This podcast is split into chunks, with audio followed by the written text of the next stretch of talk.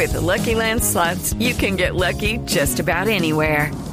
This is your captain speaking. Uh, we've got clear runway and the weather's fine, but we're just going to circle up here a while and uh, get lucky. No, no, nothing like that. It's just these cash prizes add up quick. So I suggest you sit back, keep your tray table upright, and start getting lucky. Play for free at LuckyLandSlots.com. Are you feeling lucky? No purchase necessary. Void where prohibited by law. 18 plus terms and conditions apply. See website for details. Senador Barreras, buenos días. Muy buenos días, Néstor, a todo el equipo de Blue, a todos los oyentes que sí. dejan entrar a sus hogares a esta hora. Gracias. El senador Roy Barreras es el presidente del Congreso de Colombia. Doctor Roy, ¿usted por qué le está pidiendo al gobierno nacional que suspenda la negociación con narcotraficantes, que quiere decir en últimas suspender, no cancelar, suspender el proceso de paz total? No, más que suspender el proceso de paz total, me parece que está claro que para que una negociación de paz, para que un acuerdo de paz sea posible, se necesita un Estado fuerte, legítimo, capaz de imponer el Estado de Derecho en las mesas de negociación. Y para empezar con los narcotraficantes no se negocia nada, y mucho menos la ley. Con ellos lo que hay que hacer, y lo dijimos desde el 7 de agosto y lo he repetido en innumerables entrevistas, es que el Estado les hace una oferta una oferta generosa si la sociedad lo aprueba a través del Congreso, que se llama la Ley de Sometimiento a la Justicia, y les dice esto es lo que hay, aquí hay unos beneficios para que ustedes dejen de matar, para que dejen de hacer daño, para que de paso recuperen sus propias vidas, dejen de ser traicionados por sus cómplices, dejen de ser perseguidos y puedan eh, volver a una vida tranquila y darle una vida tranquila a Colombia. Los narcotraficantes que acepten esa ley de beneficios una vez se apruebe en el Congreso, pues tramitarán su entrega y sus condiciones de sometimiento seguras a través de la Fiscalía General. Pero para eso no se necesitan negociaciones clandestinas ni en las cárceles, ni en las calles, ni en los sótanos, ni en los restaurantes, y todo eso salió mal. Y lo hemos advertido hace mucho rato, porque desvirtúa el noble propósito de la paz total. Yo creo que el gobierno debe concentrarse en los diálogos con el ELN, con las insurgencias. Tengo, quiero tener optimismo frente a esos diálogos, porque es la primera vez en la historia que hay un gobierno de mayorías de izquierda democrática y quizá el ELN entienda que es su última oportunidad de, de resocializarse y de pasar la historia como constructores de paz y no como una organización mm. que fue una organización insurgente y que se haya degenerado en narcotráfico. Esa oportunidad histórica está allí. Confío en que el ELN la comprenda y que salga bien. Pero con los narcos no hay que negociar la ley. Y esas conversaciones con intermediarios de mala fe, pues cada vez están saliendo peor y no se necesitan. Creo que cancelar ese tipo de interlocución y de diálogos no solamente no afecta en nada al propósito de paz total, sino que limpia el propósito de paz total. Con los narcos, sometimiento a la justicia penal ordinaria. Ahí va la ley, está en el Consejo de Política Criminal. Con las insurgencias, diálogo. Eso es lo que yo recomiendo. ¿Cuál es la negociación clandestina que usted sabe qué es, qué es lo que está sucediendo por debajo de la mesa. Es decir, el país ve lo que pasa por encima de la mesa. ¿Qué sabe usted de lo que pasa al otro lado, por debajo? No, por encima y por debajo de la mesa, como ya conoce el país, ha habido innumerables conversaciones, algunas de ellas empezaron desde la campaña, en visitas a las cárceles. Todo eso es un error monumental y todo eso no podía sino salir mal. Porque, por supuesto, conversaciones con personas, primero, que no tienen la autoridad cuando se estaba en campaña y otros intermediarios que tampoco la tienen, abogados que fungen de intermediarios prometiéndole a los narcos lo que no podían prometer. Todo eso, por supuesto, sale mal, pero inclusive las conversaciones por encima de la mesa que dirige el alto comisionado de paz implican unas conversaciones innecesarias. No hay nada que hablar con los narcotraficantes hasta que la ley de sometimiento esté aprobada y la sociedad colombiana tenga la tranquilidad de que esa ley de beneficios posibles le garantiza a la sociedad que verdaderamente se desarticulan las mafias y no que le hagan conejo, como decimos popularmente, y que se reciclen los capos. el narcotráfico es una organización criminal y no es una organización insurgente. ¿Usted como presidente del Congreso sabe algo de estas negociaciones clandestinas que el país no sabe? Lo que usted sabe y lo que todos sabemos, que ha habido intermediarios, unos de buena fe, por encima de la mesa, como usted lo llama, y otros seguramente de mala fe, con reuniones que empiezan a conocerse y que por supuesto todas ellas desvirtúan el noble propósito de la paz total, le hacen daño a la paz, pero además son inútiles. No hay nada que negociar con el narcotráfico. El narcotráfico hay que tratarlo como lo que es, narcotráfico. Y frente a organizaciones criminales, el Estado solamente puede hacer una propuesta de eh, ley de sometimiento y los narcos verán si se acogen o si no, el Estado tiene que someterlos con la fuerza legítima del Estado. Senador, ¿eso implicaría suspender lo que en el papel al menos existe que es un cese al fuego bilateral con el Clan del Golfo y con los Pachenca, que son los grupos de narcos que hoy en teoría están en esa sombrilla confusa de la paz total? Pues le agradezco esa pregunta, Ricardo, porque el tal cese bilateral con esos grupos evidentemente no existe, ha sido burlado. Primero, desde el principio había pues digamos una concepción a mi juicio errónea, porque no se hace ni proceso de paz, ni diálogos de paz, ni ceses de fuego que se derivan del DIH con organizaciones de narcotráfico. Uno no, no se imagina el Estado italiano o el Estado japonés haciendo un acuerdo de paz con las mafias. Pero además, aun cuando la buena fe haya impulsado ese propósito, pues eso ha fracasado. Mire lo que ha ocurrido en días anteriores recientes en Caucasia, en la vía Caucasia-Medellín. Allí hay una infiltración del clan del Golfo, como lo ha denunciado el propio gobernador de Antioquia, y eso no tiene nada que ver con ningún cese de fuego. Ellos siguen en el delito. Lo que hay que hacer, insisto, es un parteaguas, una línea roja los narcotraficantes a la justicia penal ordinaria con una ley de beneficios que puede resultarles y debería resultarles atractiva para que recuperen ellos la tranquilidad y le den tranquilidad a Colombia. Y para las insurgencias, los diálogos de paz en los que creo que hay que apostar con fe, porque sería una gran noticia para Colombia que no tuviéramos ese conflicto que lleva también 60 años. Pero no es la única forma, Ricardo, aprovecho para mencionar, de recuperar digamos, la iniciativa y la legitimidad del Estado. El otro asunto que ocurrió recientemente en Caquetá también merece una reflexión independientemente de la resolución del tema y de la liberación de los policías que fueron a mi juicio secuestrados en una, sonada violenta. Lo que no puede volver a repetirse es que cada quien haga justicia por propia mano, que es lo que viene ocurriendo en muchos sitios del país. Hay que descalificar esas formas violentas que desvirtúan la propuesta social pacífica, porque la protesta social es justa, es necesaria, pero tiene que ser pacífica. no se vale hacer asonadas ni secuestrar policías y mucho menos asesinarlos. pero fíjese que en ese caso que tiene que ver con otro grupo, lo que tenían las autoridades en su poder era información de inteligencia que señalaba que las disidencias de Gentil Duarte estaban presionando a los campesinos y nunca llegaron los refuerzos para apoyar a los policías que estaban en los pozos. Y luego terminamos en una serie de eufemismos y una, una cantidad de cosas que terminan deslegitimando la labor de la fuerza pública. ¿Cómo tendría que abordarse esa otra parte de, la negociación que no es con los narcos puros, sino con los disidentes de las FARC? En teoría también hay un cese, pero el cese no lo están cumpliendo ellos. Usted da en el clavo, Ricardo. Por supuesto que a los grupos ilegales, a los grupos delincuenciales, a los grupos violentos, les conviene el caos y la anarquía. Por eso mi llamado también ha sido a los extremos. Se equivoca, por ejemplo, el expresidente Andrés Pastrana en las últimas horas proponiendo juicios políticos que solamente generarían escenarios de caos y de inestabilidad. Colombia necesita estabilidad, cesar las incertidumbres, tranquilidad. Y lo único que hay que hacer en escenarios de incertidumbre es apegarse a las instituciones, blindar las instituciones, blindar la figura del jefe del Estado, de las Cortes, de la legitimidad de las leyes que se hacen en el Congreso y no en la calle. Blindar también la protesta social pacífica implica descalificar las formas violentas. Y entonces su respuesta es, es, está clara. No se puede legitimar ninguna forma de expresión de justicia por propia mano, aunque detrás haya argumentos que pretendan justificarla. Ninguna violencia se justifica porque mañana, mm. pues además de guardia campesina, indígena, guardia cimarrona, habrá una guardia ganadera y habrá Cualquier colombiano que crea que sus derechos son vulnerados, entonces asume por la fuerza los bloqueos y las asonadas y la violencia. Ah, pero eso, sí, eso sí tiene que decírselo usted al ministro del Interior, que es amigo suyo, doctor Roy. Eh, nosotros ayer hicimos una rueda de prensa para hacerle dos propuestas básicas al gobierno y una a los partidos de gobierno. Las dos propuestas básicas, suspenda conversaciones con los narcos que no son necesarias, concentrémonos en la ley de sometimiento. La segunda propuesta, hay que descalificar toda forma de justicia por propia mano que está haciendo carrera y no se puede reemplazar a la policía por ninguna de esas guardias que no tienen ninguna legitimidad constitucional ni legal, y mucho menos humillar a la policía porque es humillar el Estado de Derecho. Usted, es decir, usted lo que me está diciendo es que no cree la teoría del ministro del Interior de que eso de, de Caquetá fue un cerco humanitario.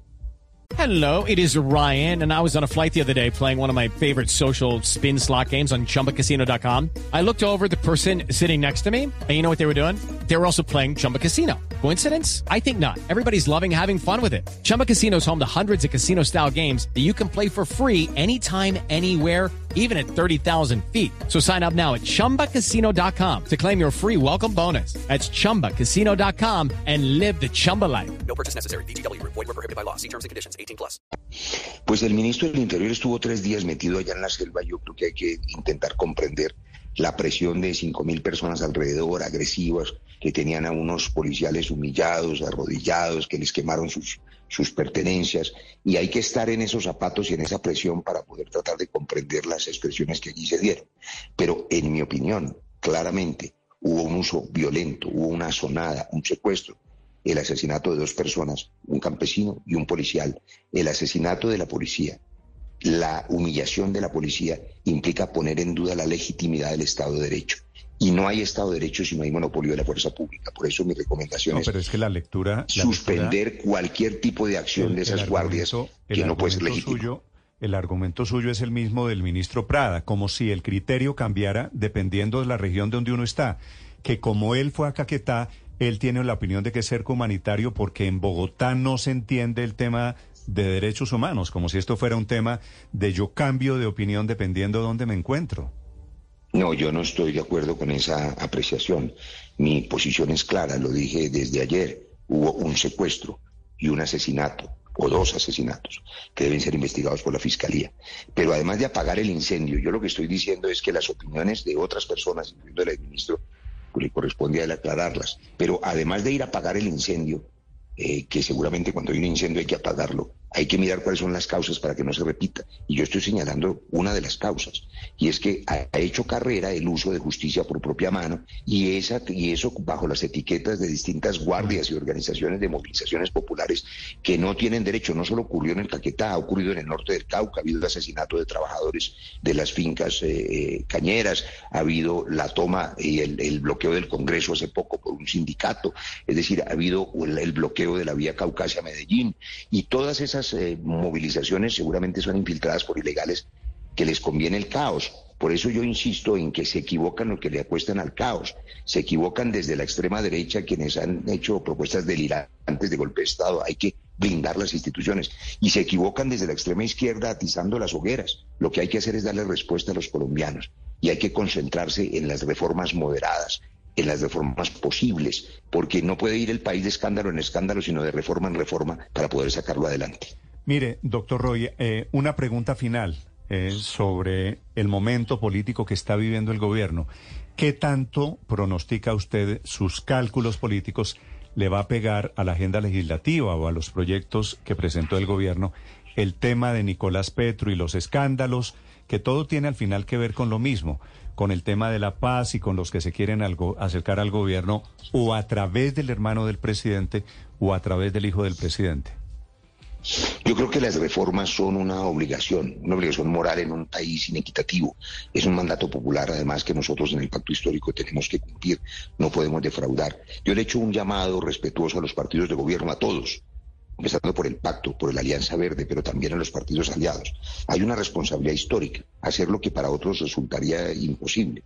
El cambio con moderación. Y eso es una obligación de la bancada de gobierno, de todos los partidos de gobierno. Hay una oportunidad para darle cauce, salida pacífica, tranquila al reclamo popular y de paso desvirtuar todas las formas violentas de ese reclamo y no hacerle el juego a los violentos que quieren el caos y la inestabilidad.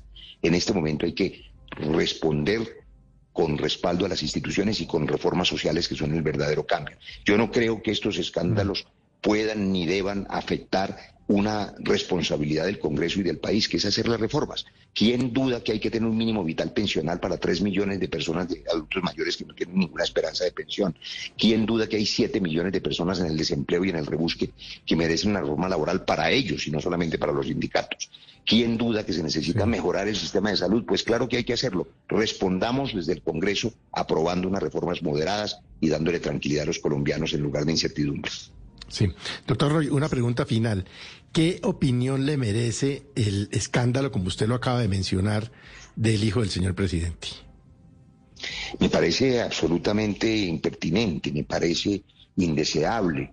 Por supuesto que hay que reconocer que, a diferencia de otros expresidentes, este presidente, pues por encima de su dolor de padre y su dolor fraternal, pues se puso su condición de jefe del Estado y le pidió él mismo a la Fiscalía que investigara a fondo y que se asumen las consecuencias que la justicia determine. Y eso es un acto, digamos, de valor que lo pone por encima de la situación familiar.